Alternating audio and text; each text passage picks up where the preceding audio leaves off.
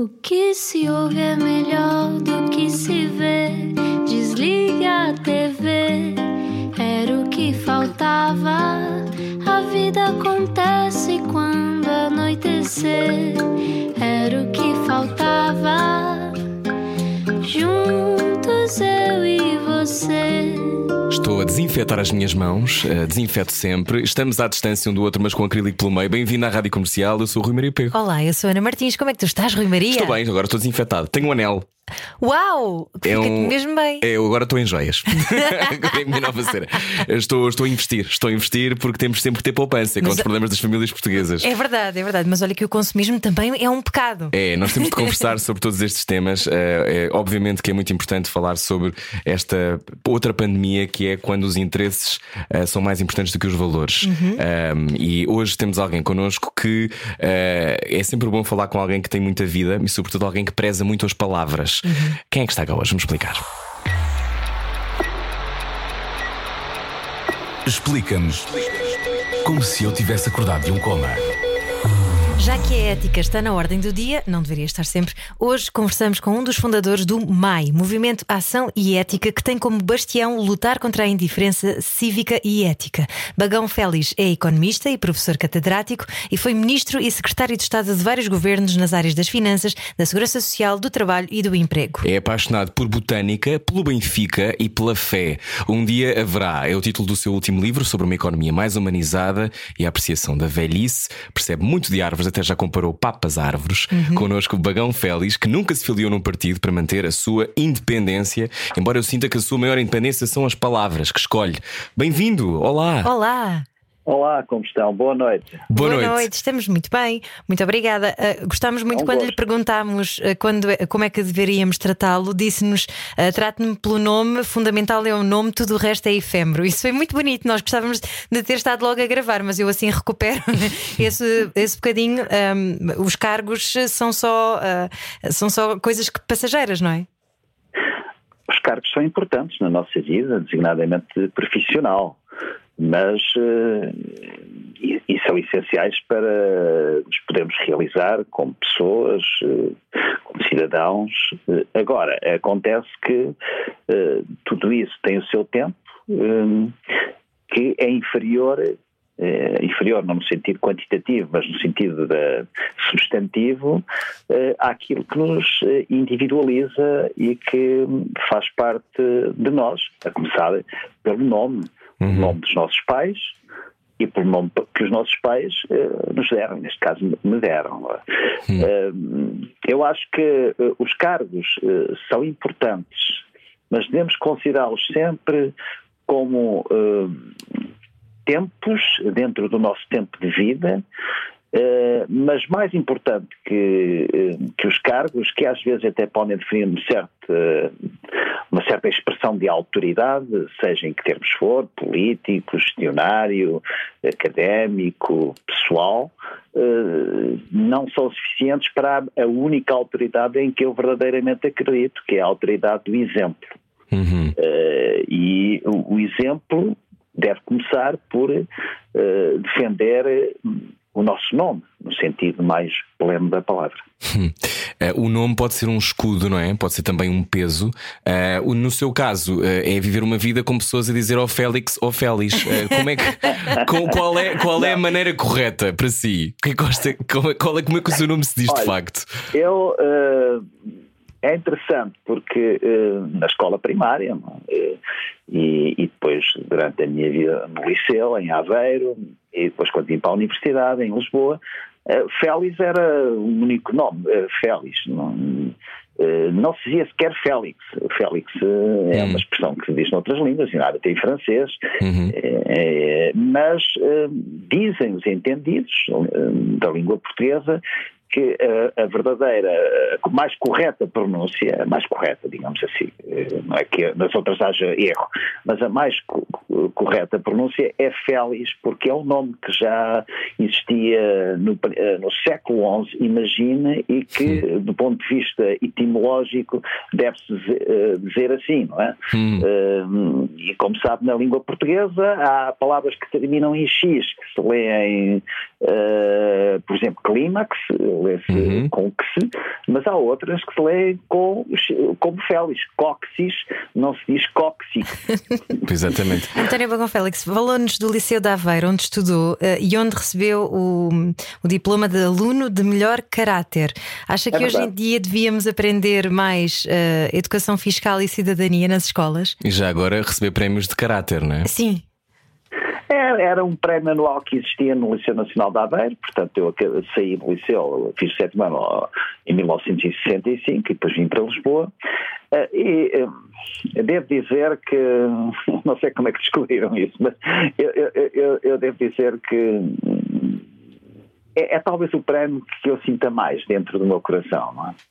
É, é o que está mais entranhado em mim. Porque eu era um miúdo, não é? Tinha na altura 16 anos. Um, e eh, era muito discreto como aluno uh, e, e, percebi que ali uh, uh, as observações de quem deu o prémio são observações que eu próprio não, não, sabia que podiam ser feitas hum. relativamente ao caráter e naturalmente fiquei muito orgulhoso, não? Até devo dizer que tendo outras aí diferentes, outras condecorações, como a Grande Cruz da Ordem do Infante do Henrique, se tivesse de escolher, não é caso, felizmente, mas se tivesse de escolher, uh, voltava aos meus 16 anos e é um prémio que eu hoje transporto com júbilo e com hum. a responsabilidade de, como miúdo, eh, poder uh, ou tentar reproduzir isso como adulto. Eu ouvi uma entrevista sua, eh, hoje conversamos com António Bagão Félix, na rádio comercial, em que dizia que eh, manter a curiosidade era como uma coisa que mais ou menos disseram, acho que a frase não está, não está correta, mas qualquer coisa do género, manter a curiosidade é quase como eh, fintar a morte, no sentido em que estamos sempre vivos, procuramos a vida, não é? Quando estamos curiosos. essa curiosidade é, é, uma coisa que traz desde, desde criança, essa vontade de aprender, de conhecer, de olhar para as árvores, por exemplo. Sim, é, é, é verdade. Eh, eh, estava, eh, estava a ouvir a sua pergunta e, e intuitivamente lembrei-me do que foram os meus primeiros passos da curiosidade. Eu com sim, entre os 5 e os 6 anos de idade estive cerca de 3 meses doente, acamado, não é? Uh, e uh, foi aí que eu aprendi a ler, ainda não tinha entrado na escola primária, e na altura havia uh, coleção de cromos, como há hoje, mas na altura enfim, muito, muito escassas, uhum. e eu aprendi as bandeiras do universo e as capitais todas dos países de então, não é?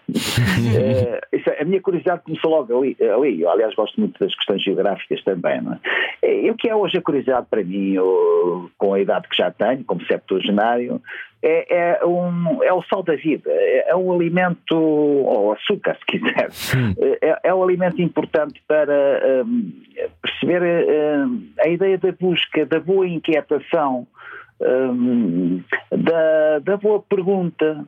Uh, e, e, isso, como dizia aliás Miguel Torga, não é? ele dizia que nós vencemos, mas ao menos que em mim permaneça a curiosidade igual à que eu tinha quando era menino. Hum. Portanto, eu, em termos da curiosidade, quero continuar a ser menino, quero continuar a espantar-me. Uhum. Um, e não a considerar tudo igual e tudo passageiro, tudo efêmero, tudo fugaz. Um, Perguntar-me ah, porque é que eu quero saber isto ou aquilo ou aquilo outro como qualquer pessoa, porque gosto, simplesmente porque gosto. Hum. E, e, e, a busca do saber tem esse lado bom e tem o lado da inquietação, que é à medida que julgamos saber mais sobre um determinado assunto, somos verdadeiramente mais ignorantes. É o caso da botânica, por exemplo. Hum. Eh, porque esta sua, um, ehm, sua atração, uh, ou seja, porque gosta, já me respondeu, mas eu também tenho esta coisa de achar as árvores extraordinárias. Uhum. Uh, e, Quase aliás, como as guardiãs do planeta. Exatamente, não, é? não sei se viu um documentário com a Judy Dench, que acho que deu na RTP2, viu, António? Que, é com, com, que era a vida das árvores, acho eu, não era? Sim. E houve outro que também deu na RTP2, que foi narrado por mim. Foi. ah, olha, que bom. E é, é este, porquê que as árvores para si são tão fascinantes? Em primeiro lugar, é uma expressão de gratidão. Hum. Ou seja, nós não estaríamos aqui a falar se não houvesse árvores. Árvores e outras plantas, não? Uh, em segundo lugar, porque sempre fez parte da minha vocação de vida. Eu recordo-me, agora já não é assim, mas na altura do, sexto, do quinto para o sexto ano, ou seja, do nono para o décimo na linguagem atual, uh, nós tínhamos que escolher uma linha para prosseguir um curso. E eu uh, pus a linha F, que era a que correspondia, entre outras possibilidades, à, à, à, à agronomia. portanto, à opção da agronomia. Uhum. E depois, à última da hora, sem que os meus pais me tivessem dito, feito qualquer reparo, fui uma pessoa, felizmente, inteiramente livre nesse domínio, eh, e um, lembro-me que safei com uma borracha de tinta, não, é, que era que dava na altura, uh, e passei para a linha G que dava para a economia, não é? para ciências económicas. Hum. Bem, e assim, um, passei, eh, formei e fui um economista, enfim, com, com, também com gosto, mas a verdadeira paixão nunca deixou de estar, mesmo nessa altura, na questão da botânica. Não é? e, e, eu, uh, enquanto estudava uma por dever profissional e por uh, deontologia, que obviamente procurei ter, sempre ter, Uh, na minha profissão e competência, na medida do possível, uh, uh, estudava com, por paixão, desde os meus terros anos, as questões das aves. Portanto, eu estudo botânica há 45 anos, 5 anos. e já lançou livros sobre o assunto também? usar uma linguagem plebeia, eu, entre aves, profissionalmente optei pela ave das patacas. tem a ver com a economia, não é? e, mas eh, o amor, a paixão, a dedicação foi mais uh, das minhas entranhas para a botânica. Qual é, é a sua árvore preferida, já agora, por curiosidade? Eu tenho várias árvores preferidas, mas se tivesse que referir, eu hum, diria três, não é? A oliveira, uhum. que é uma árvore belíssima, e que é uma árvore em que nós nos podemos rever. Se, por exemplo, nós estivermos a olhar para uma oliveira não jovem, mas já com há muitos anos, 100, 200 anos, há muitas por aí, ainda está com, com milénios, como sabemos mesmo em Portugal, uhum. nós vemos no seu tronco tudo o que nós sentimos ao longo da vida. É um tronco que revela paixão, angústia, dor, resistência, saudade, uh, reviviscência, modos diferentes de vida ao longo do, do tempo da vida. e, é uma árvore muito austera, na melhor expressão da palavra, ou seja, não precisa de muitos meios para atingir o seu fim de vida. É isso que a palavra hoje está gasta, a palavra austeridade e austero hoje é vista numa perspectiva meramente política, mas a Oliveira uh, traduz a excelência de ser austero. Uh, ou seja, renuncia a algumas coisas para uh, viver através do que é mais importante. Isto é a primeira árvore. A segunda árvore é a ginkgo biloba, que é a árvore que resistiu, enfim, não todas, mas cinco ou seis árvores, as ginkgo bilobas, resistiram às bombas atómicas de uh, uhum. uh, Hiroshima e Nagasaki, aliás é a árvore sagrada no Japão. Todos os anos, em meados de dezembro, passo um dia a olhar estas árvores na, no Jardim das Amoreiras, hum. só para em que os chão está tapetado de folhas, de, de, com estas matizes douradas, e as folhas que ainda não caíram das próprias árvores. Em terceiro lugar, eh, há uma árvore que eu gosto muito, desde logo pelo nome, tem uma fonetização que parece quase uma, uma, uma polca uh, uh, musical, não é? Hum. Que é a magnólia. Ah, sim. É uma flor primitiva de, de quando há 200 milhões de anos as aves com flor apareceram, é? e ainda conserva essa, essa expressão, uma flor branca, hum. um, que, que a mim me delicia muito. Uh, o que nós sentimos, pela, ou que eu sinto pelas árvores, é um amor para toda a vida. Uh, mesmo árvores que aparentemente pelas quais, aliás, passava uh, sem as notar muito. Então, Outra, então, então, olhando agora e ouvindo todo este, tudo o que nos contou, que obviamente está marcado por imenso amor e paixão pelas árvores, por outro lado, a economia dá vários desgostos. Uh, como é que conseguiu fazer essa passagem? É, é, é possível, a economia que, que estudou, uh, o tempo em que, em que estudou, para depois o tempo em que lecionou, o tempo em que trabalhou em ministérios e, e teve várias É. encarnações, secretário de Estado, ministro, um, a economia uh, em Portugal uh, é, dá, dá desgostos ou, ou, é uma coisa circunstancial que depende também do, do, contexto daquele tempo? Ou nós estamos fadados Sim. para sofrer com a economia? Uh, às vezes a economia também sofre connosco. uh, não, a, a economia é uma palavra, aliás, de origem grega, Uhum. oikosnomos, oikosnomos deu economia, e oikosnomos quer dizer administração da casa, Uhum. administração do lar, do nosso lar, da casa. Portanto, a economia é uma ciência eh, eh, social, digamos assim, eh, eu direi mesmo que deve exigir uma grande aproximação humana. É uma ciência comportamental. Uh, evidentemente que a economia tem muitas fórmulas matemáticas e tudo isso é verdade, mas cada vez, na minha opinião, uh, a economia resulta da capacidade de perceber, uh, do ponto de vista comportamental, do ponto de vista sociológico, a ação dos agentes económicos, sejam as famílias, sejam as empresas, seja o Estado. E, portanto, um, tem esse lado que para mim é muito interessante, uh, mas evidentemente que não é uma ciência exata. E qualquer economista uh, deve perceber que às vezes acerta e outras vezes erra. E deve uh, assumir com a humildade de perante uma ciência, entre aspas, que não é como a matemática, que não tem ruído de fundo. A economia tem muito ruído de fundo, mas essa discussão, essa análise, essa dialética, chamemos assim, é, é também muito vibrante e para mim foi ao longo, ao longo do tempo. Deixe-me dizer-lhe uma coisa, eu...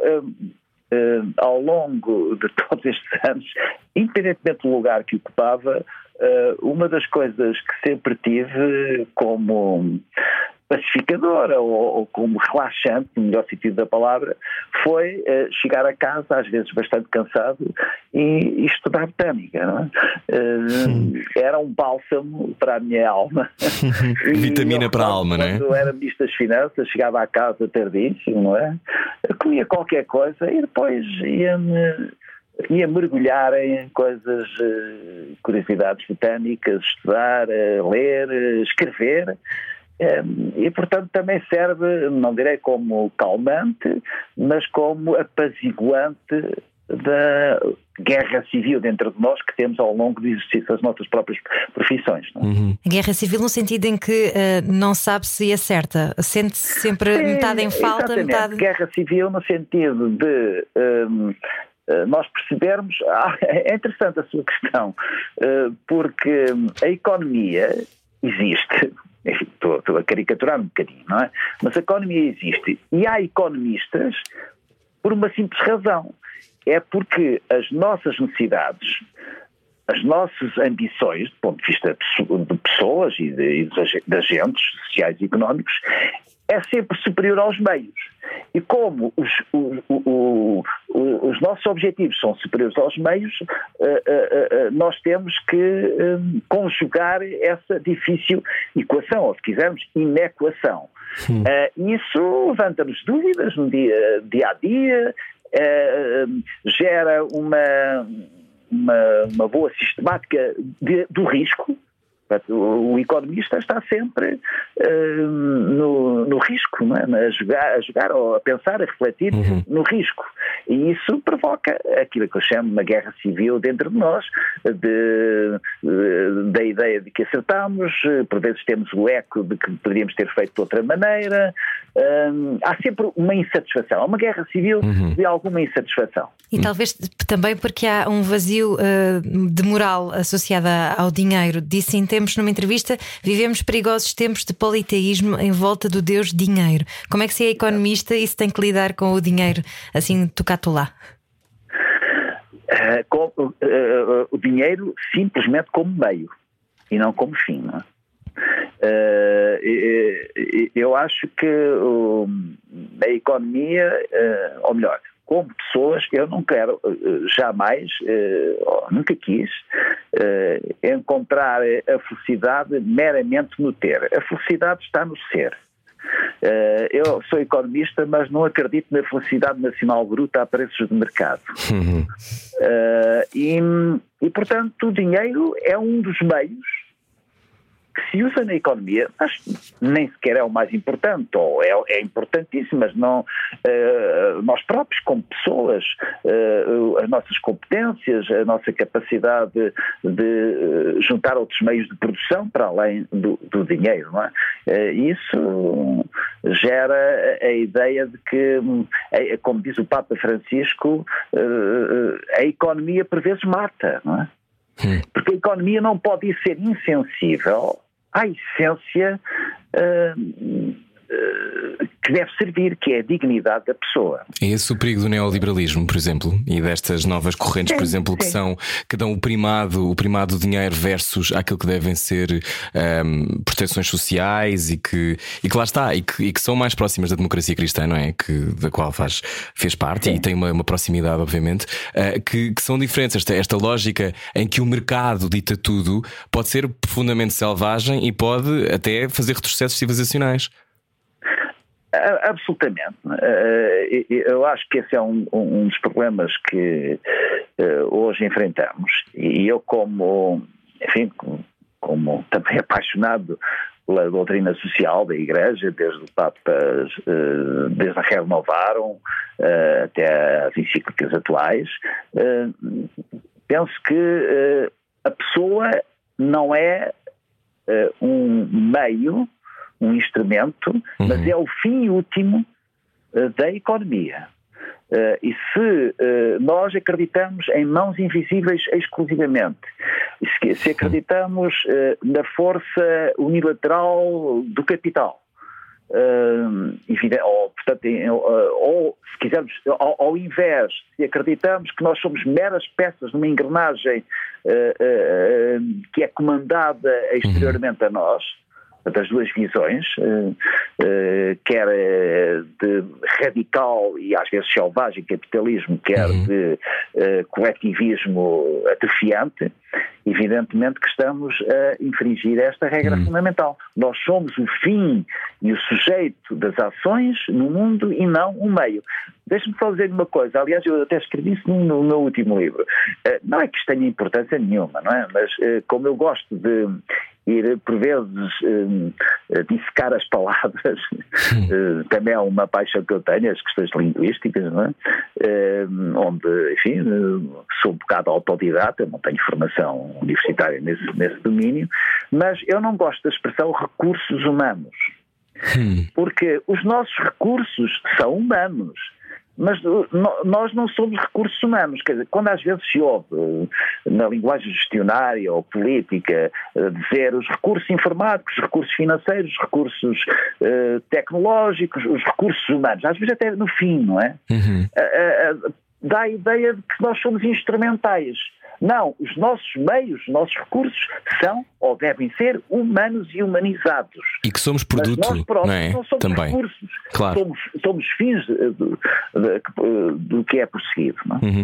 Hoje que falamos com António Bagão Félix, foi Ministro das Finanças, uh, hoje assistimos a uma situação catastrófica de calamidade, uh, onde muitas pessoas uh, estão há muito tempo sem trabalhar, não é? Falando em, em, cuidado com as palavras, as palavras são mundos, têm mundos lá dentro, como dizia, não só porque muitas delas vêm de muito longe, mas porque lá está porque é importante usar as palavras certas. Também podemos daqui a pouco falar sobre esta poética da linguagem e a falta, a falta de. Ah, parece que de repente temos medo de algumas palavras, como a palavra morte, uh, ou eu estou doente, estou com uma coisa menos boa, não é? Não estou doente. Há uma coisa que me, me deixa louco. Mas o que, é que, o que é que tem. Como é que se enfrenta uma calamidade como esta de uma pandemia? O que é que tem achado? Acha. É, é, tem, sido, tem, sido toma, tem sido tomadas as decisões que considera adequadas? para a vida familiar uh, e, para, e para a economia?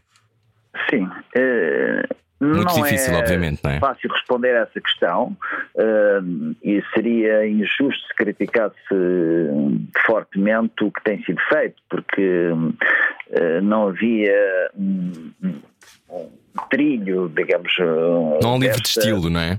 Exatamente, uma situação semelhante e, evidentemente, quem tem que decidir tem mesmo de decidir e nós sabemos que as decisões envolvem riscos e, e falhas e, portanto, eu, eu, acho que isso não, não será o, o mais importante. O mais importante é, um, olha, a questão das pessoas que, que, que, que não têm perderam emprego ou que estão numa situação ou numa situação de risco de perder emprego, enfim, que hum, o Estado Social também existe para isso. Por vezes perguntam, oh, isto custa muito dinheiro, mas custa muito dinheiro mas é justamente para isso que, por exemplo, o, o sistema público de segurança social serve. Uhum. É para amealhar numa situação em que não há tanto risco social para gastar quando é mais preciso. Isso é, é a própria lógica eh, interna e nuclear de um sistema público de segurança social. Uh, há, há, vários aspectos que nós, uh, como sociedade, creio que devemos uh, apreender com esta pandemia. Em primeiro lugar, é de que um, uma, um, um microorganismo pode, eh, de repente, hum, eh, alterar completamente hum, a nossa relação com o mundo em que pensávamos que éramos inexpugnáveis, imbatíveis, com a parafernália das novas tecnologias, uh, com o, a, a, ideia de que tudo se resolve através de, de, de, uh, de verbo ter, como eu há pouco dizia, uh, e, e, e, de repente ficámos bastante vulneráveis. Não? Essa vulnerabilidade a mim, e creio que a muita gente, fez perceber várias coisas. Em primeiro lugar, que a questão ambiental é uma questão decisiva. Ou seja, que nós eh, só, eh, só respeitando a natureza eh, nos tornamos dignos da nossa própria condição humana. Em segundo lugar, que há falhas nas sociedades contemporâneas muito grandes entre o, o, o, pensar longe e o pensar para o dia seguinte. As sociedades eh, atualmente pensam apenas, ou, sobretudo, não é apenas, mas sobretudo eh, para os dias seguintes, para aquilo que é fugaz. E também é, porque não têm capacidade é rápido, de poupança, é, não é? Como? Desculpe. Também porque não têm capacidade de poupança, as famílias portuguesas. Uh, uh, e também isso, isso na parte económica, mas mesmo na, na parte de estilo de vida, não é? Uhum. Uh, há, há, um, há, uma, há um convite ao hedonismo, àquilo que é fácil, àquilo que é permissivo aquilo que hum, até pode ser mais rendível economicamente ou pessoalmente no, no, nos tempos imediatos uh, e uh, esquecendo aquilo que é fundamental. Uh, e entre aquilo que é fundamental está, por exemplo, um, um, a solidariedade entre gerações. Uh, nós hoje somos talvez do país da Europa quase na, União, na, na zona euro que poupamos menos e, e não é uma questão de, de, dos nossos rendimentos serem inferiores porque já poupamos, a nossa taxa de poupança já foi muito superior com rendimentos mais baixos, é porque de facto a poupança o que é? A poupança é uh, uma geração um, renunciar ao consumo hum. de parte dos seus rendimentos para uh, poder ser gasto numa situação de risco futuramente ou deixar às gerações seguintes. Uh, é o célebre pé de, meia de, que se, pé de meia de que se falava muito. Hoje uh, as pessoas não poupam, ou melhor, têm uma poupança negativa, endividam-se. e portanto esta não é uma forma harmoniosa de transmitirmos aos nossos filhos e netos, eh, no meu caso é filhas e netas, porque só tenho netos né, em casa, eh, de, de, um, desta ideia podemos mais uma vez, eu posso, vou mais uma vez usar a palavra austeridade, esta ideia austera de saber poupar quando é possível poupar. Outro aspecto que, que, acho que aprendemos muito nesta pandemia é a questão do modo como se tratam os mais velhos.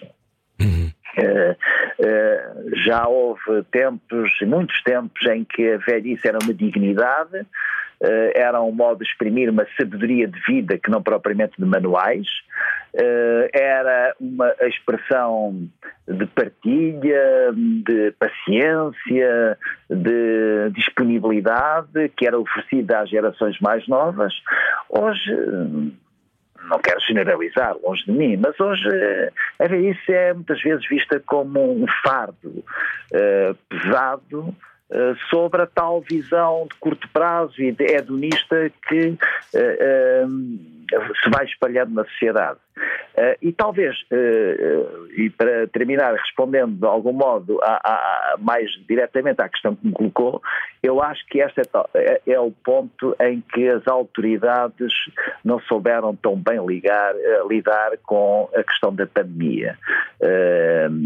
e houve uma certa desproteção dos mais velhos, sobretudo aqueles que estão em lares e outras estruturas de apoio. Uhum só perante a evidência que foram tomadas medidas e mesmo hoje eh, os velhos, eh, muitos deles estão, eu já sou velho também, mas muitos deles estão no, no fim das suas vidas. Ela aproxima-se muito rapidamente. Como dizia o Virgílio Ferreira, o, que passa depressa, o tempo que passa não passa depressa, o que passa depressa é o tempo que já passou. e nós sentimos isso à medida que vamos envelhecendo. E há uh, pessoas velhas que estão nos lares, que, que não puderam uh, receber as suas famílias, os seus amigos, para não serem infectados. E agora que estão vacinados, também não podem receber estas pessoas, amigas e familiares, para não infectarem as pessoas de fora. Quer dizer, há uma, por vezes, uma tendência para alguma, eu permito-me dizer isto entre muitas aspas, alguma getificação das pessoas mais velhas. Aliás, há pouco tempo falou sobre uma sociedade bipolarizada entre vencedores e perdedores, cidades e aldeias, Sim. interior e litoral, velhos e novos, ricos e pobres. E daqui a pouco já lhe perguntamos o que é que acha que será o futuro dos contribuintes portugueses. Já lá vamos. Será certamente uh, vivermos todos a fazer, a fazer a nossa própria economia circular. Bom, daqui a pouco a conversa continua com António Bagão Félix. Venha daí. Baralhar e voltar a dar. Era o que faltava Comercial. Boa viagem com a Rádio Comercial. Hoje o nosso convidado é António Bagão Félix, foi Ministro, Secretário de Estado. Já lhe pergunto o que é que aprendeu com o poder, mas antes a pergunta da Ana Martins. O que é que antevê para o futuro dos contribuintes portugueses? É um autêntico nevoeiro. Vamos pagar o um novo banco até quando? Para sempre. Agora vou-lhe responder quase como estritamente economista. Não é? Quando me pergunta o que é que será o futuro do, dos futuros contribuintes, não é? Foi mais ou menos, ou, ou, dos atuais e futuros contribuintes. Sim, sem querer que faça futurologia, não é? Mas... Exatamente. Não, mas a primeira questão, que obviamente tem que ser vista, é e qual é a nossa dívida? Uh, a nossa dívida pública. Ou, se fosse no caso de uma família que uh, está a olhar para os seus rendimentos e tem que olhá-los em função das suas próprias dívidas. Uhum. Connosco, como contribuintes, é a mesma coisa. Nós estamos com uma dívida pública hum, que uh, a chamada dívida pública uh, convencional, que é aquela que, nós, que, é, que, são dados números, anda à volta de 130% da riqueza nacional. Mas se juntarmos as dívidas das parcerias público-privadas, do sistema público de pensões, de empresas municipais, de empresas participadas pelo Estado, andaremos por volta dos 300% do produto interno bruto, ou seja, da riqueza criada no ano. E o que é a dívida? A dívida é um cheque pré-datado sobre contribuintes futuros. Ou seja, a dívida em parte vai ser paga pelos uh, contribuintes futuros, uh, através de impostos. Dizia, aliás, o presidente americano Herbert Hoover, um, o presidente na altura da Grande Depressão de 1929, uhum. ele dizia com um tom irónico, e, eh, ele dizia, abençoados os jovens porque herdarão a dívida, eh, sim, herdarão sim, sim, a dívida nacional. Muito famosa essa frase. Eh, é uma famosa frase, sem dúvida. Agora, hum, nós já atingimos aquilo que eu considero não é, um limite de pressão fiscal, acima do qual, então, definitivamente, os impostos se tornam adversários da família, uhum. da poupança e do investimento. E, portanto, a certa altura, mais impostos significam menor crescimento económico. E sem crescimento económico não há poupança nem investimento. E sendo assim, uh, uh, não há futuro. Mas esta, esta dívida não é pag, uh, pagável. É um beco sem é? saída, não é? Esta dívida não é pagável. Eu acho que. Uh, a questão fiscal tem que ser vista, olha, lá está, não no curto prazo, mas tem que haver um pacto de regime que permita, uh, ao contrário de aumentar impostos, diminuir alguns impostos. Porque uh, hoje os impostos estão praticamente concentrados nos rendimentos de trabalho. Não é? Por exemplo, os paraísos fiscais, ou offshore,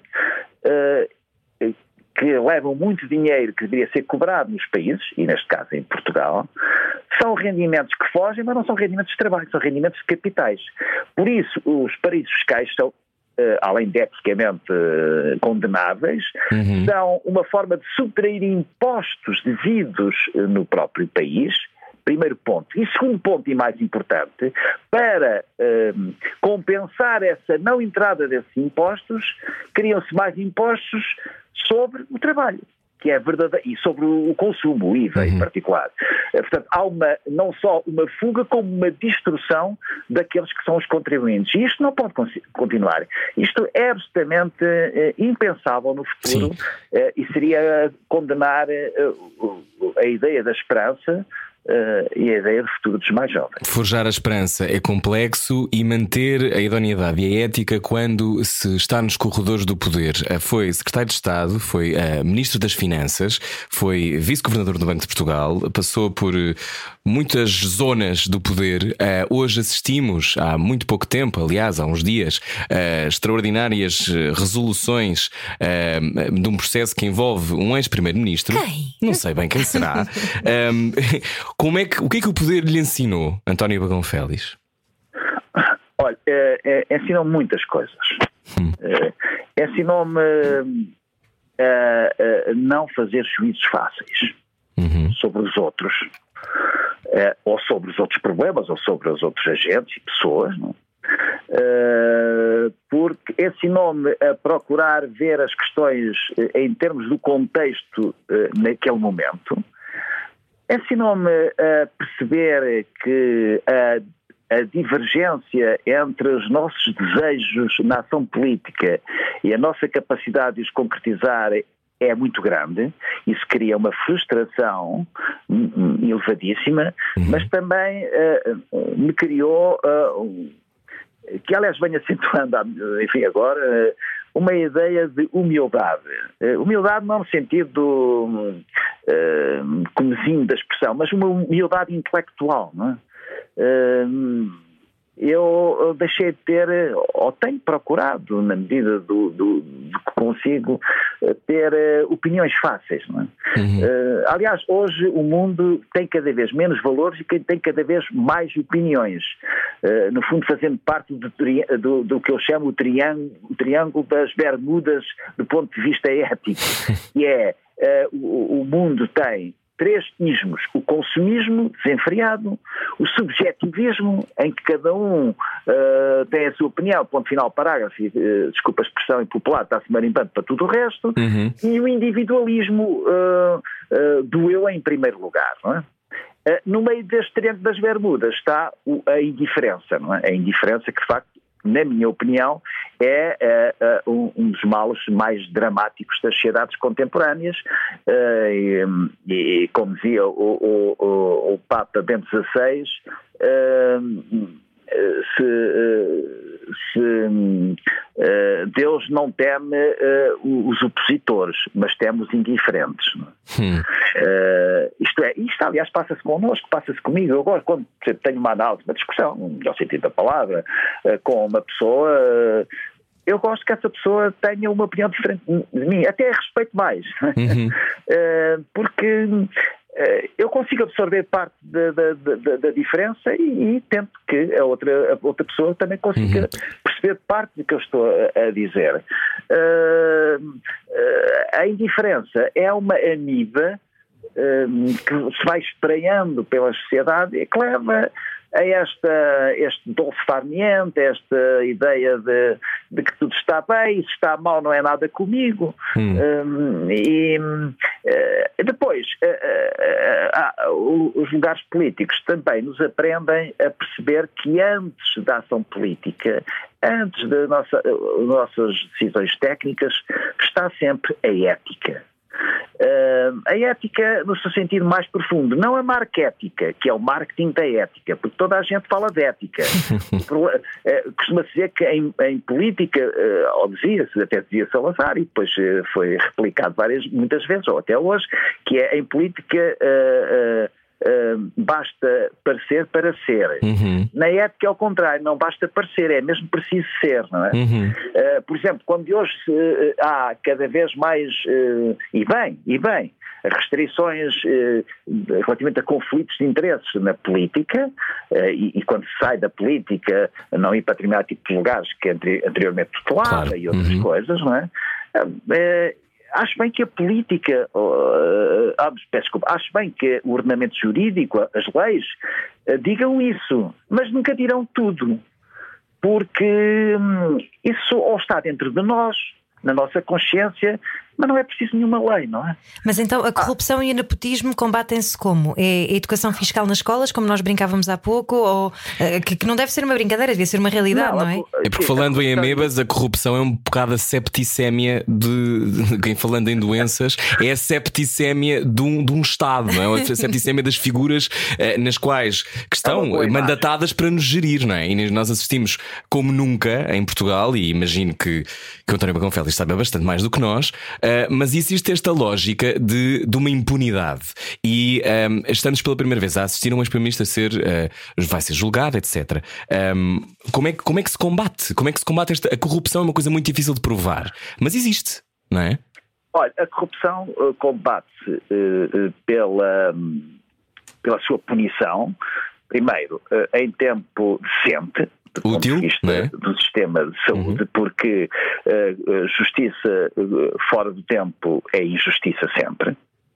Uh, com um sistema judicial e com uma lógica procedimental do ponto de vista penal que não se entra em labirintos formais, onde as pessoas e os advogados mais conceituados e mais bem pagos jogam assim, dissimulando uhum. ou fugindo das questões materiais, isso para mim é um ponto importantíssimo, como aliás este caso que referiu uhum. evidencia, um, e também pela parte da corrupção resulta de um Estado, falando uhum. do Estado agora aqui, de um Estado que complica em vez de simplificar. É? Quanto mais complica, mais se podem vender facilidades uhum. através de sistemas corruptivos. Não é? Um, e, e, e, portanto, a nossa administração do Estado está cheia de alçapões, de dificuldades, e evidentemente, pois há uh, os uh, especializados em, ou especialistas uhum. em uh, sair ou fugir a essas questões de outra maneira. Oh, por exemplo, agora vamos ter muito dinheiro, a tal bazuca que vem da Europa, não é? Isso é um campo fértil para a tal septicémia de que falou. E o que é que nós vemos? Nada. Uh, o plano de, de, o plano de, como se chama, de recuperação, recuperação, e resiliência, que tem cento e tal páginas, não tem uma vez a palavra corrupção. O que o deixa alguma frustração. O, mas tem dezenas e centenas de vezes uh, palavras uh, Estado e, uhum. e, e, dinheiro, etc, etc. Portanto, de facto, não há efetiva vontade de desmantelar para isso. a corrupção. Uhum. E deixe-me dizer uma coisa, eu acho que era dos pontos em que a magistratura da Presidência da República e do Presidente da República deveria procurar mais um, incutir esta necessidade, esta premência, esta, um, este ponto não só na, nos legisladores, uhum. mas uh, na própria sociedade. A questão do sistema de justiça e a questão do ataque à corrupção. Estamos a falar hoje com António Magão Félix, vamos continuar daqui a pouco, mas antes de irmos para intervalo, um, quando, quando assistimos a, a, isto, neste momento, muitas, muitas vezes, uh, e já deve ter reparado, sabe isto melhor que nós, certamente, que é muitas vezes nós não percebemos, leigos, que não estamos por dentro dos processos e que não temos uh, cursos de direito ou cursos de economia, uh, exatamente o que se está a passar. Mas há muitas pessoas que estão zangadas. E como falava da lógica do liderar pelo exemplo, aquilo que está a acontecer neste momento, que é o caso José Sócrates, obviamente, entre outros casos gigantes que acontecem, mega processo, etc., é que há uma sensação de impunidade para os poderosos. Uh, e isto é uma coisa que cria, como sabemos, num, num, país com salário mínimo tão baixo quanto o nosso e com uma, uma ideia de elevador social tão difícil de garantir, não é? Um, através da educação, certo, mas com muitas dificuldades, como reconhecerá uh, e saberá analisar melhor do que eu. Um, como, é que, como é que se consegue devolver a esperança às pessoas? É neste ataque à corrupção e a confiança, mas, é? mas também tem a ver com transparência, não é? Dos processos? É, é, sabe, quando estava o dia na sexta-feira a decisão do, do, tribunal, do tribunal de, uhum. de, de, juiz Ivo Rosa. De, de, Primeira instância. Como é que se chama? De, de instrução. Uhum. Uh, eu estava com a minha mulher e, e, a primeira frase que, que me saiu da boca foi: uh, Sabes, se hum, uma pessoa com fome roubasse meia dúzia de pães ou, uma embalagem de leite num supermercado, uh, já tinha sido há muito tempo julgado e condenado. Uh, e agora este caso que nós estamos a ver, este e outros casos, não é? De facto, isso cria uma sensação de, de muito mais que desconforto, de revolta. Uhum. Uh, este caso pode introduzir fatores de tsunami na, na, na, ideia de que há uma injustiça eh, ou melhor, há uma justiça para pobres e uma justiça para ricos, é indiscutível que há. Uh, em que na justiça para ricos, como eu disse uh, há pouco, uh, às vezes não é a parte substantiva do que está alegadamente a ser decidido, mas a parte procedimental, tal labirinto formal. com um sistema que, aliás, é pesadíssimo. Não é? Uhum. Este caso, quando chegar ao fim, estaremos, eu se calhar já não devo cá estar, não é? Sim, eu e a Ana teremos 80 anos. também não estarão como está a suceder noutros casos, porque uh, uh, os recursos sobre recursos, sobre recursos, sobre incidentes, sobre incidentes, bem, isto custa muito dinheiro e só é possível através uh, de, de, de, advogados incompetentes nessa matéria e bem pagos, não é? Hum. E os pobres não. Os pobres, de facto, sentem essa injustiça, não é? E qualquer pessoa comum sente essa injustiça. Sim, e se se atrasam a pagar uma multa do IVA, por exemplo, ou outra coisa ah, qualquer, são, têm a conta penhorada não é? Uhum. É, é logo. Sim, além dos juros, além dos juros. Uh, que o Estado não paga como devedor uh, e que recebe como credor, uh, e, e, de facto são, são bens penhorados, salários penhorados em parte, pensões, etc. Não? Isso é. E sabe, eu acho que este tipo de constatações levam a que hum, posições muito radicais uh, tenham algum vencimento. Estou Isso também é uh, um aspecto que temos de ter em conta. Uh, eu, o Sr. Presidente da República, por exemplo, que se pronuncia quase todos os dias sobre muitas matérias, umas mais interessantes e importantes e outras menos.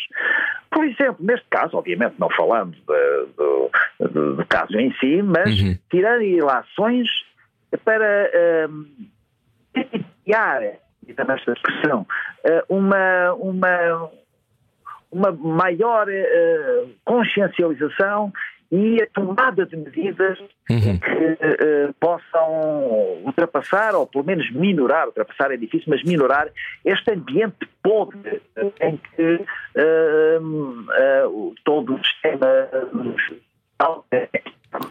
Está a falar da desconfiança uh, relativamente à corrupção e que pode abrir as portas para uh, a extrema-direita, calculo. Assim, continuamos, continuamos a, falar, a falar sobre, isso. isso. Na rádio comercial.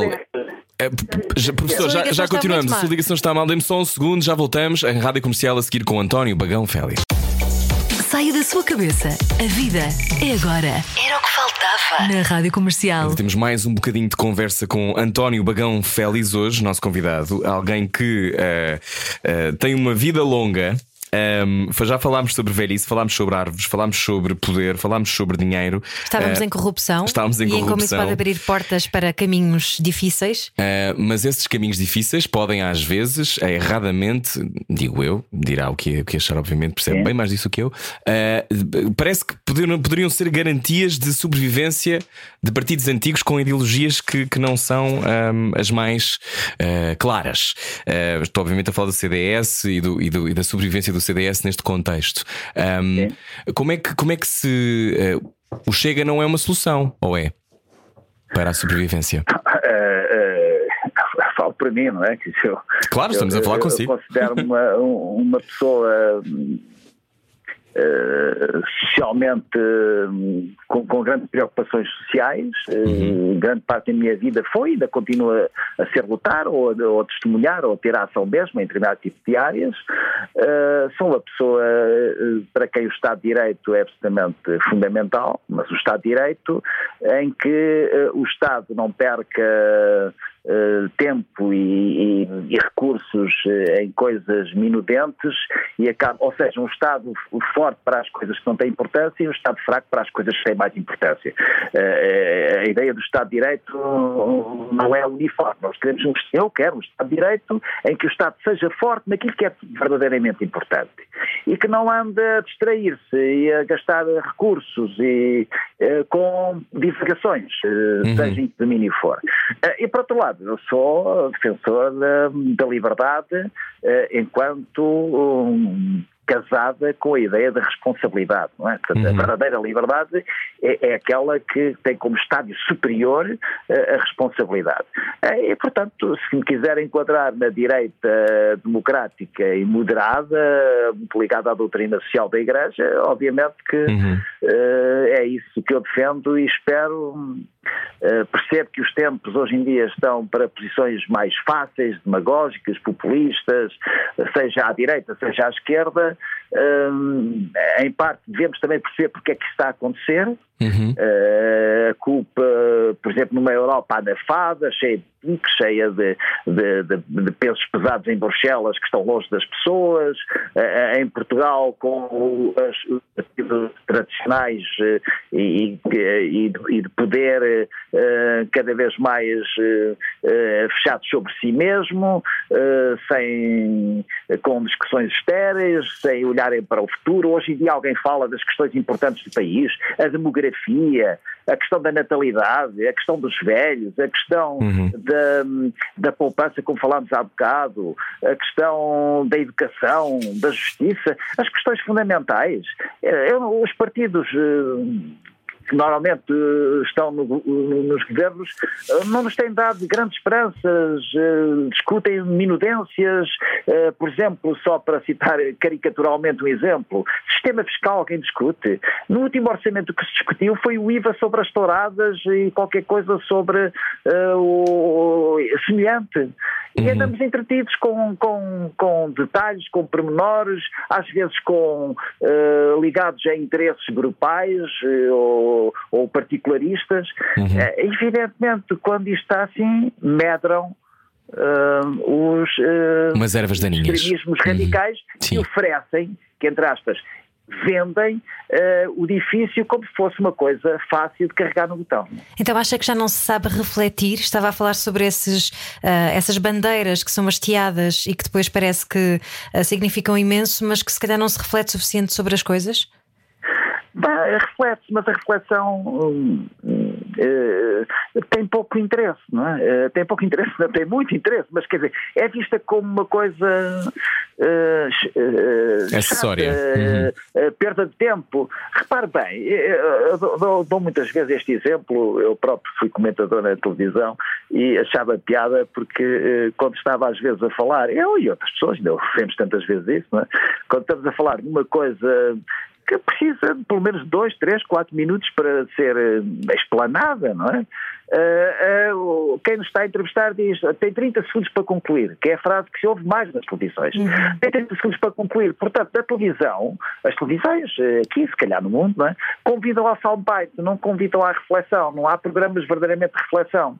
Uh, um, um, um treinador de futebol pode estar meia hora a fazer uma conferência de imprensa, podem estar a discutir, repetindo 200 vezes uma imagem de um jogo qualquer.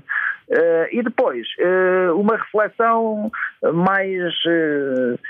interessante, mais suscetível de criar outras reflexões. Uhum. não, tem, não tem espaço, não tem rumo, então não tem quarto para habitar. Onde é que há espaço, falando em habitar, onde é que há espaço para, para ser, a discussão ser mais fértil? Onde é que se sente que, assim, no imediato, nós do que é que deveríamos estar a falar e não estamos? Já deu alguns exemplos há pouco, mas falando em ética, falando neste movimento de ação e ética, falando em fé, falando em. Obviamente que, por exemplo, eu não partilho das suas convicções religiosas, mas acho que é muito importante que, que as defenda, que, que, que fale sobre elas. Muitas pessoas as têm. Uh, nós estamos com muita dificuldade em ouvir-nos, não é? A escuta é um sítio cada vez mais raro. Será por aí? É, será tentar uh, amplificar a escuta? Eu estou a ouvi-lo bem, está a escutar bem, está? Agora estou a escutar bem, estava a dizer. estava a dizer é que muitas pessoas não escutam. Os aviões passam aqui perto, não, não sei se é por isso. estava, eu, estava eu a dizer que, que precisamos de escuta. Não, mas perguntava-lhe se, se, é, se, a discussão, a discussão um, ehm, também se centra em conseguirmos não desistir uns dos outros e conseguirmos abrir espaço para a diferença de opinião a, a, diferença de opinião é absolutamente fundamental. Uh, nós aprendemos mais uh, pela diferença do que pela concordância. Uhum. Uh, eu, nós, eu mais uma vez estou a dizer nós, mas eu quero dizer eu, é? porque é, é, assim que eu, que, eu, que eu entendo as coisas. mas em, em, Portugal há, há, muito, há muita pouca capacidade de conviver com a diferença, ou até de conviver com uma coisa que é natural em todos nós, que é o erro. Uh, Porquê? Uh, porque uh, fomos educados assim. Uh, por exemplo, se estivermos numa reunião, há pessoas que não falam porque têm medo de errar. Uhum. e quem fala mais é sempre visto como, como sendo a melhor pessoa. Uhum. e isso muitas vezes não corresponde à realidade. Mas para tudo isto, para, para tal espaço de reflexão, olha, eh, nós temos de ter, eu procuro ter eh, uma, uma grande exigência do ponto de vista uh, da minha cidadania, se quiser, não é? Uhum.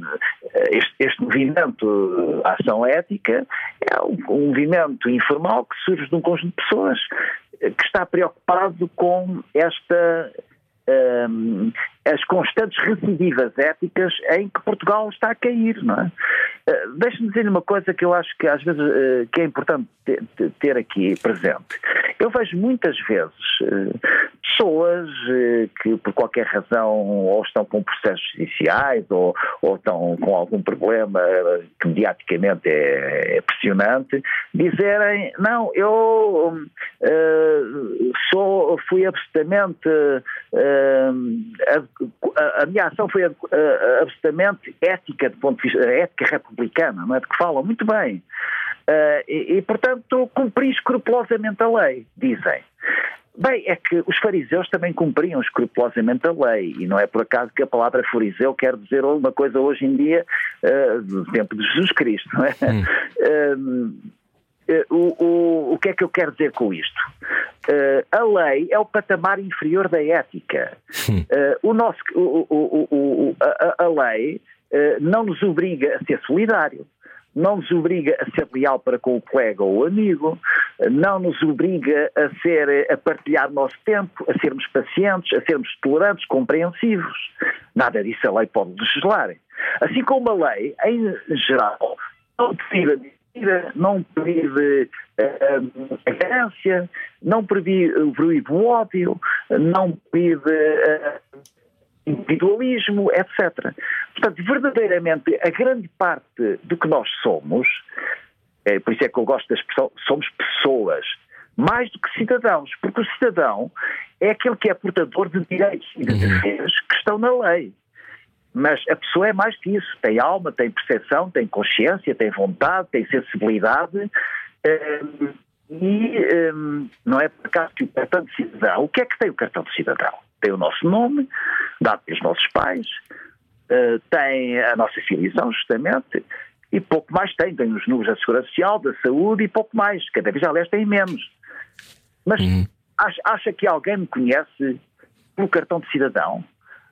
O bom e o mau que eu possa ter não está no cartão de cidadão.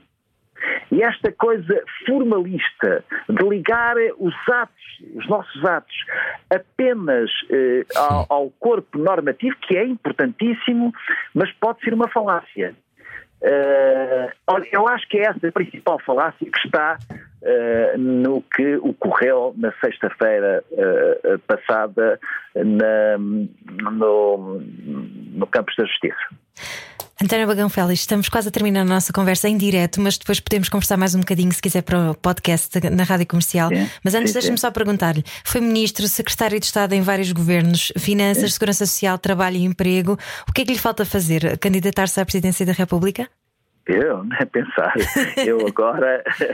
É, é, sabe que é, uma das poucas vantagens que a velhice tem é que somos nós que determinamos mais o nosso tempo hum. e não o tempo que nos determina mais a nós, não é? Hum. Ou seja, eu hoje sou absolutamente livre na medida em que dependo do que mais gosto e de quem mais gosto. Uh, ao passo que quando a pessoa exerce uma profissão, seja na política ou seja noutro tipo de atividade, uh, muitas vezes depende de pessoas de quem não gosta e faz coisas que não gosta. Portanto, eu neste momento estou absolutamente focado até ao fim da minha vida em, nas coisas que verdadeiramente me apaixonam.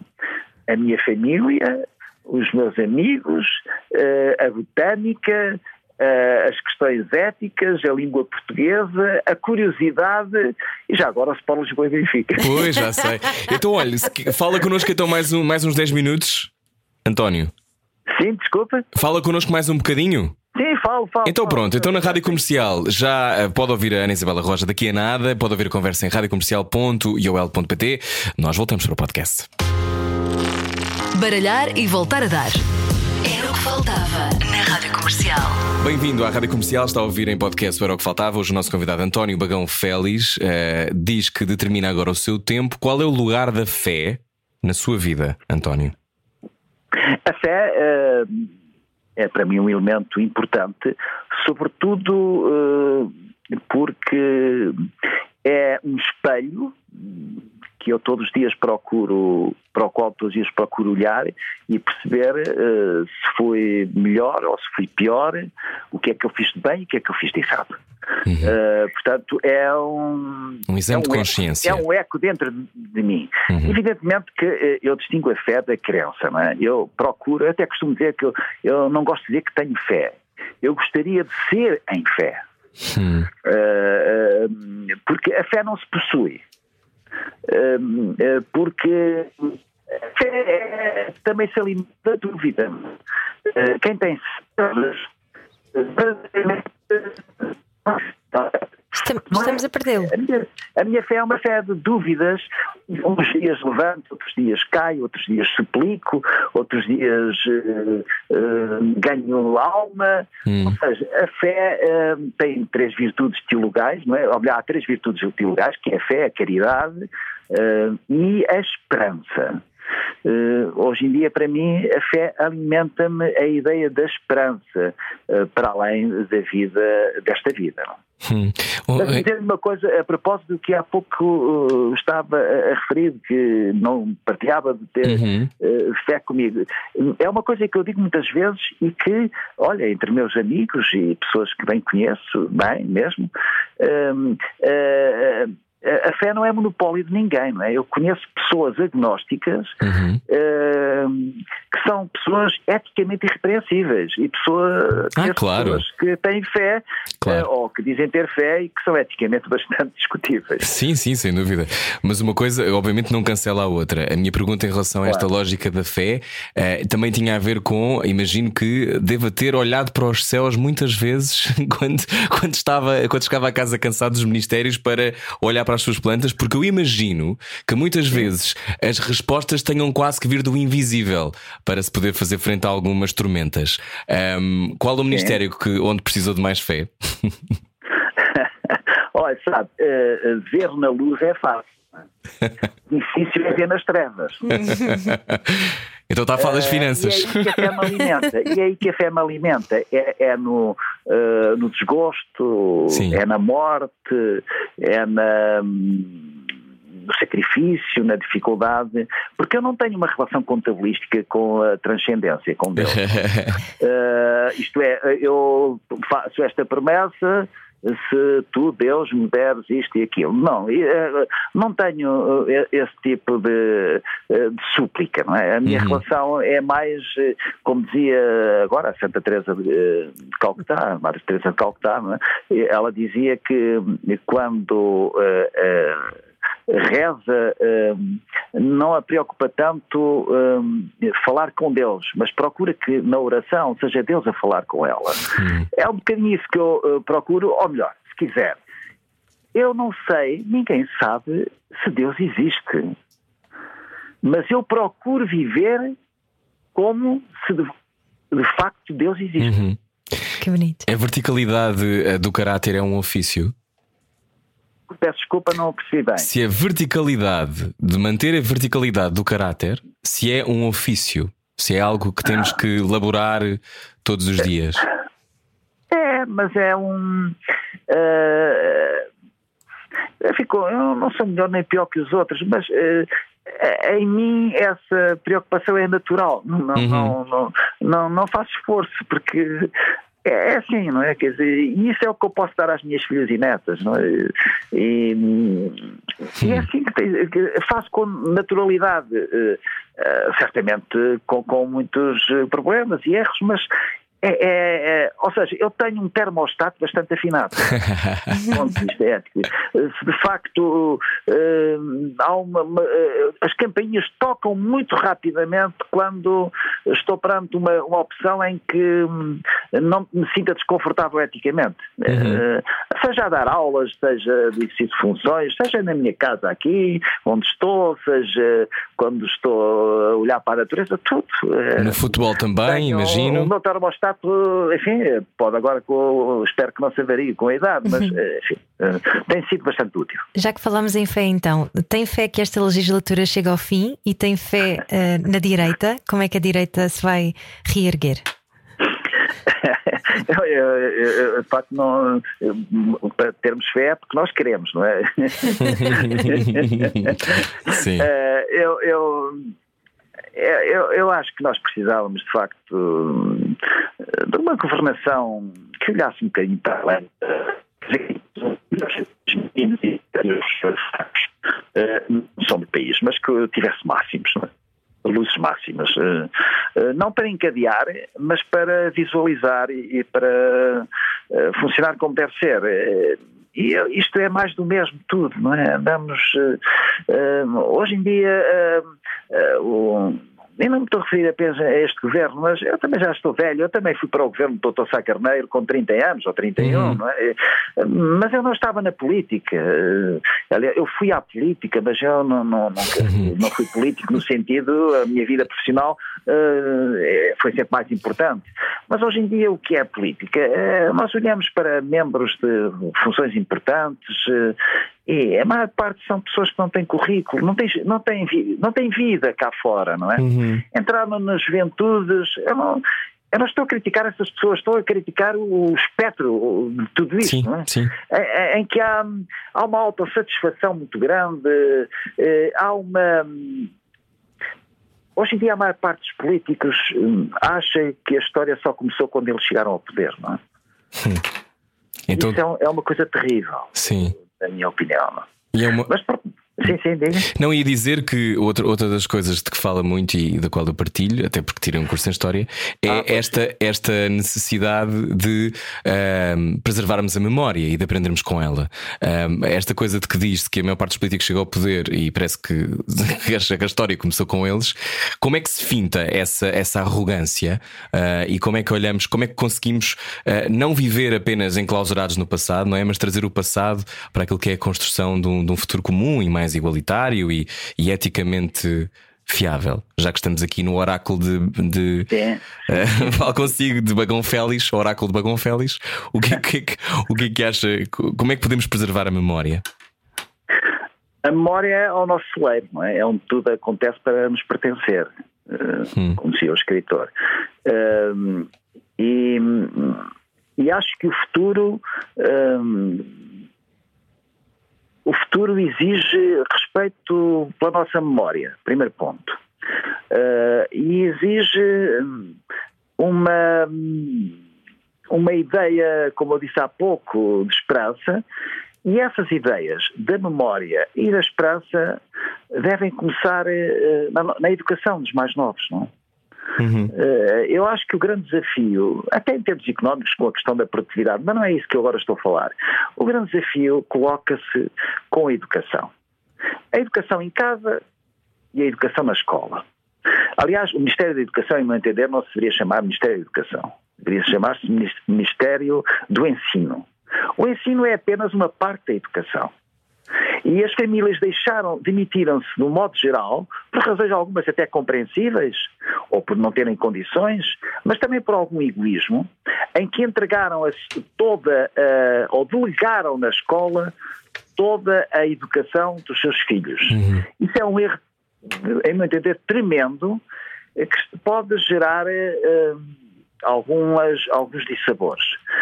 Eu- não estou a dizer que eh, a, juventude eh, é melhor ou pior que o nosso tempo. Terá coisas mais interessantes, terá outras menos interessantes. Agora, eu, com- com- nas aulas, vi sempre hum, um, um grande interesse em, em ajudar a resolver os problemas de um país, da sociedade, mas que têm que ser despertados, não é? Eh, e também aí não há muita gente a despertar esse, esse vulcão que está dentro dos jovens. Eh, esse é o principal ponto de estrangulamento. Não sei como é que ele se resolve, eh, mas é aí que está tudo, não é? Porque, eh, de outro modo, entramos neste, neste ram-ram, nesta visão acomodatícia, apenas do dia seguinte, em que. Em que de facto os fatores essenciais eh, da pessoa eh, se, se diluem na- na- no nevoeiro do futuro. Há pouco estava a falar de mais do mesmo na política portuguesa e de como há falta de mundo nas juventudes partidárias, acabam por não viver e estão só ali ah, naquele ramo-ramo. Bagão Félix, eh, Félix nunca se filiou em nenhum partido, embora tenha sempre trabalhado com governos eh, mais à direita e que seja uma figura próxima do, do CDS. Esse distanciamento ou essa independência pode ser um caminho para o futuro, ou seja, talvez mais movimentos de cidadãos no poder? Sim, eu gosto destes movimentos cidadãos porque de facto são partidários e, e podem, e podem juntar pessoas que pensam de maneira diferente, o que é um, o que é um ganho. Isto é, só numa, numa associação ou, ou como aquela que estamos, ou outras, em que eu também colaboro, hum, a, a soma é superior, melhor, o resultado é superior à soma das parcelas de cada um de nós. Isso, isso é, é importante. Não é? Eu- não é preciso, só para citar uma associação da qual fiz parte, até até dos próprios órgãos sociais, eh, que foi importante, importante, ainda que possa parecer que não, que não foi tanto quanto isso, mas foi importante na queda do, do anterior regime, que foi a SEDES, não é? Eh, portanto, a sociedade eh, é. Dito de outro modo, não deve ser eh, a sociedade que se deve organizar eh, à maneira das conveniências do Estado, mas é o Estado que se deve uh, uh, organizar à medida das necessidades da sociedade. Do ponto de vista partidário, nunca tive interesse. Não é? Nós devemos, quando é voluntário, não é? Devemos. Eh, ou melhor, eu sempre procurei ter este, este guia, que é hum, só vou entrar em coisas de que goste e em que possa me sentir bem. Não tenho nada contra os partidos, os partidos são essenciais a, uma, um sistema democrático como é o uhum. nosso. Já colaborei com com vários, tenho uma posição muito independente, eu até costumo dizer que sou dependente por convicção e livre, uhum. dependente por convicção, mas não por formalmente, não é? E evidentemente que se eu quisesse caracterizar, eu dizia que sou uma pessoa conservadora no que é bom, um, e um, é bastante reformista no que precisa ser uh, alterado. Não? Uhum. Exemplo, nas políticas sociais considero bastante reformista, uh, por exemplo, na questão da, uh, da, da, cultura de, da vida e das questões éticas reconheço que sou uh, conservador e sinto bem ser hum, conservador. Mas, conservador e... nesse sentido, que, é sim, é sim, sim. Mas, por exemplo, conservador. claro. Conservador significa continuar a evoluir. Uh, não é. A palavra às vezes uh, leva a um raciocínio precipitado de que não se quer evoluir. Eu quero evoluir. Quer evoluir, mas, mas não concorda com a eutanásia. Ou concorda com a eutanásia em determinados não, não momentos. Não, não, não há nenhum momento em que concorde? Não. Diga? Não há em nenhuma circunstância em que concorde com a eutanásia. Não, vamos lá ver. Uh, não, concordo com a, a, ideia da morte, mas em situações que verdadeiramente não são de eutanásia. Por exemplo, aquilo que se chama uh, o encarniçamento terapêutico, uhum. ou seja, continuar a manter uma vida ficticiamente presente uh, com uh, apenas por, com medicamentos que não vão alterar nada, simplesmente vão apenas retardar a certidão de óbito. É? Isso é, é, é encarniçamento Sim. terapêutico, mas isso não é eutanásia. Não é? A eutanásia é, é um, vamos lá ver, eu hum, entendo que Uh, antes da eutanásia, primeiro, deveriam estar, uh, mesmo para aqueles que acham que a eutanásia pode ser uh, legalizada, há outras coisas que são muito mais prioritárias. É? em vez de o eufemismo de uma morte clinicamente assistida, que é o eufemismo para a eutanásia, não é? Verdadeiramente a morte clinicamente assistida é através de cuidados paliativos. Essa é que é clinicamente assistida. Uh, depois, a eutanásia, eu ouço muitas vezes, muitas pessoas dizerem, precipitadamente, e também talvez porque não tenha pensado muito a situação, uh, eutanásia porque eu é que mando no meu corpo. Certíssimo. Eu, embora eu considero que religiosamente eu não sou dono do corpo, do meu corpo, sou usufrutuário do meu corpo. É certo, a pessoa pode, por exemplo, suicidar. Hoje não está. Uh, enfim, é, é, é uma situação que devemos ter, pelo menos, compaixão, que é uma situação uhum. uh, dramática, uma pessoa que chega a, a, a, esse ponto. Agora, a eutanásia exige a colaboração de terceiros. Uh, designadamente do médico ou de, outra, de, outra, de outras pessoas Sim. ligadas à saúde. Uh, e, portanto, uh, uh, uma coisa é a morte morrendo, outra coisa é a morte matando. Uh, mata-se por compaixão ou por outra razão qualquer, é respeitável, mas há uma colaboração de terceira pessoa. E isso hum. é que é o, a questão fundamental da eutanásia. E onde é que nós vamos uh, terminar? Nós sabemos como estas coisas começam, não sabemos como elas acabam. Fecha-se o exemplo da Holanda da Bélgica, dos poucos países que já legalizaram a eutanásia, que a certa altura, isto é como um dique, uma barragem, que começa por um furo muito pequenino onde passa uma gota d'água, e passados uns anos a barragem caiu. Uh, e é nesse sentido que uh, quem diz que é um avanço civilizacional, eu acho que é um retrocesso civilizacional, porque no fundo vai uh, a, a sinalizar uhum. os agentes políticos para a eh, não tão elevada premência dos cuidados paliativos. E esses é que são, repito, eh, as situações de morte clinicamente assistida. Porque vão morrer as pessoas da doença que têm, incurável, mas não vão mas vão através de, de, cuidados paliativos e não através uhum. da colaboração de terceira pessoa. Eu compreendo o que está, o que está a dizer. Eu claro, eu compreendo o que está a dizer, uh, mas também acho, e, mas obviamente que temos leituras diferentes e, e, claro, e sei que claro. já pensou muito sobre isto e, e sei que, aliás, é um, o movimento Ação e Ética é um dos temas. Aliás, congratularam-se quando o acórdão não passou, etc. Mas a questão, a questão é uh, também.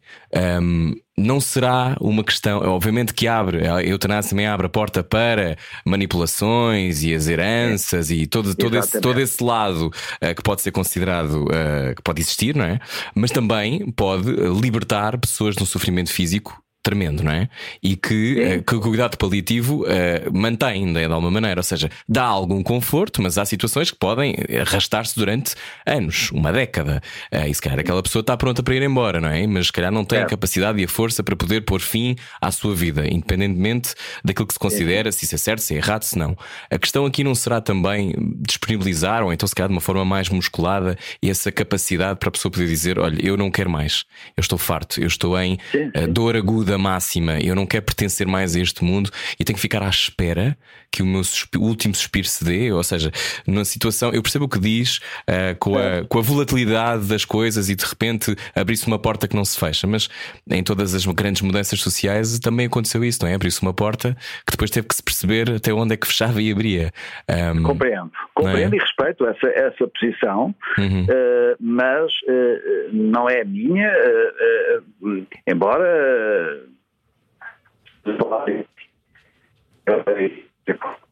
não estamos a ouvi-lo. Não estamos. Uh, não, tô, tô, estou, ah, agora, agora já estamos a ouvir, sim. Eu quero ouvir bem. Ah, sim. sim. Não, uh, Diga. obrigado. Um, compreendo a sua posição, é respeitável. Nestas coisas não há nenhuma álgebra que diga que a pessoa claro. está certa ou está errada. Claro. Isto é, é um tema muito difícil, muitíssimo difícil, seja qual for a posição que tomemos, mas há um ponto que para mim também é relevante, que é o seguinte: as leis normalmente falam, como aliás a nossa, uhum. se fosse, se, se tivesse sido promulgada, falam em dor ou sofrimento intoleráveis. Não? Uhum. A dor ainda se consegue, uh, pode haver uma certa métrica para a ideia da dor, não é? Sim, sim. Embora não seja fácil, porque a dor que eu suporto não é necessariamente igual à dor que a minha mulher suporta. Uhum. Aliás, deixe-me dizer que as mulheres têm muito mais capacidade. Pois têm, pois têm. é? Para mim é logo um 10, para Ana será um e meio, provavelmente.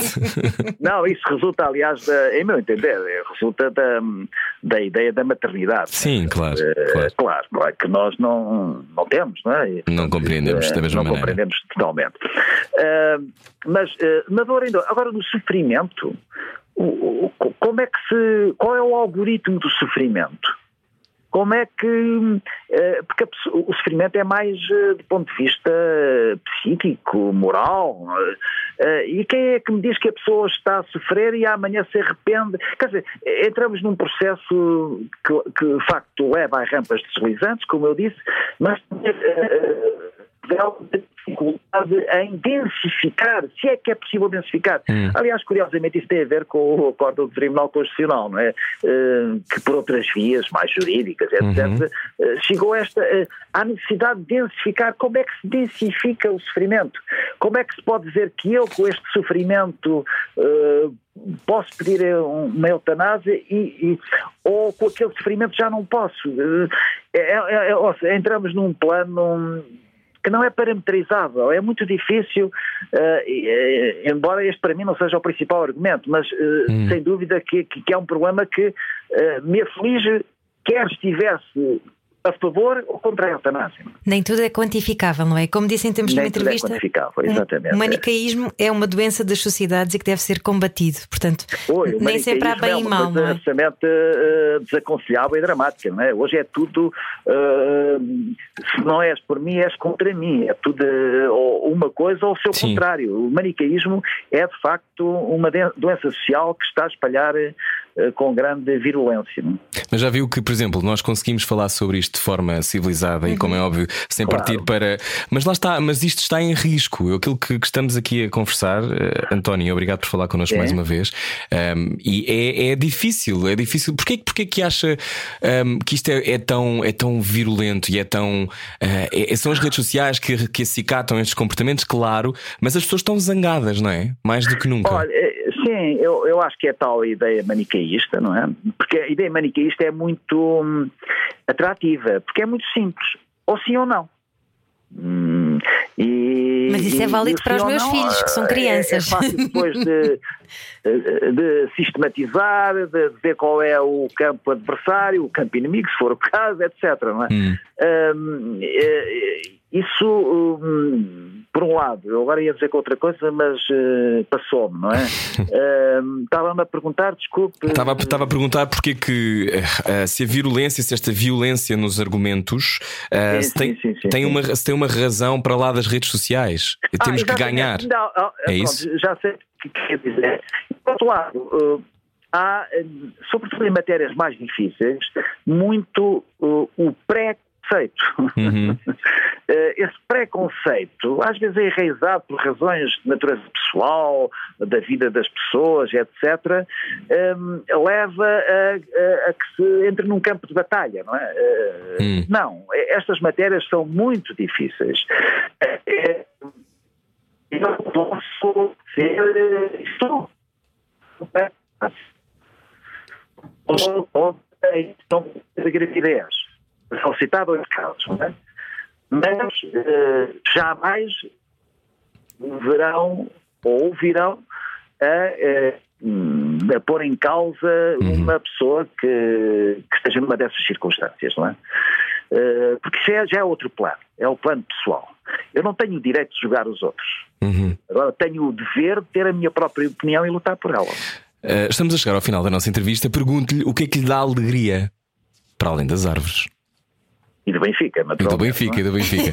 Ah, Acredito que nem sempre dê alegrias também, não é? Olha, sabe o que é que me dá mais alegria? O quê? Ah, ah, até lhe vou dizer duas coisas. Uma das coisas que me causa mais perplexidade, que raramente tenho, é a sensação de que não tenho nada para fazer. Ah, porque eu fico completamente hum, no deserto, né? fico, fico muito nervoso. Mas isso é raro acontecer, Ah, porque eu invento, quer dizer, não tenho nada para fazer, estou sempre a inventar, não é? Uhum. Eh, agora, aquilo que me dá mais alegria é, hum, é todos os dias levantar-me com, com, com gosto pela vida. Eu gosto muito de viver. Eh, e, e, e agradecer, hum, quer a Deus, no meu caso, quer eh, às pessoas que estão perto de mim, a possibilidade de acordar com um sorriso. Hum. Eh, é, é, é, é um. É isso.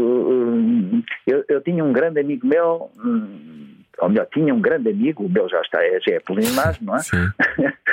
que, que faleceu há seis ou sete anos, que era um dos meus principais amigos, quase irmãos nós, não é?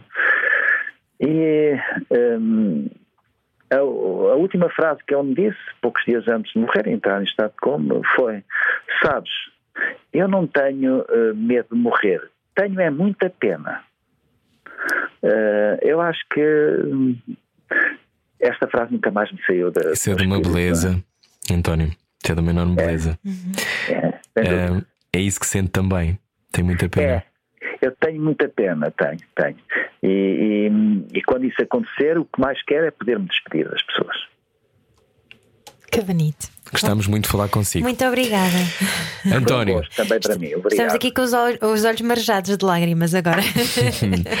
obrigado. Não, não sei se está a gravar, não, já não está. Está a gravar, está a Está, gravar está. ainda, sim. Diga. Aí está. Pronto, era para dizer que foi, foi um gosto também falar com, convosco e, e foi uma, uma peregri- peregrinação interessante para mim, isso, através das minhas fases diferentes de vida. Foi, foi, foi muito gostoso. Que bom, ainda bem. Obrigado, também. obrigado. Pode ouvir a entrevista inteira com António Bagão Félix, aqui na Rádio Comercial, radiocomercial.iol.pt. Nós voltamos amanhã com mais conversas. Beijinhos. Adeus. Era o que faltava. Com Rui Maria Pego e Ana Martins. Juntos eu e você. Na comercial.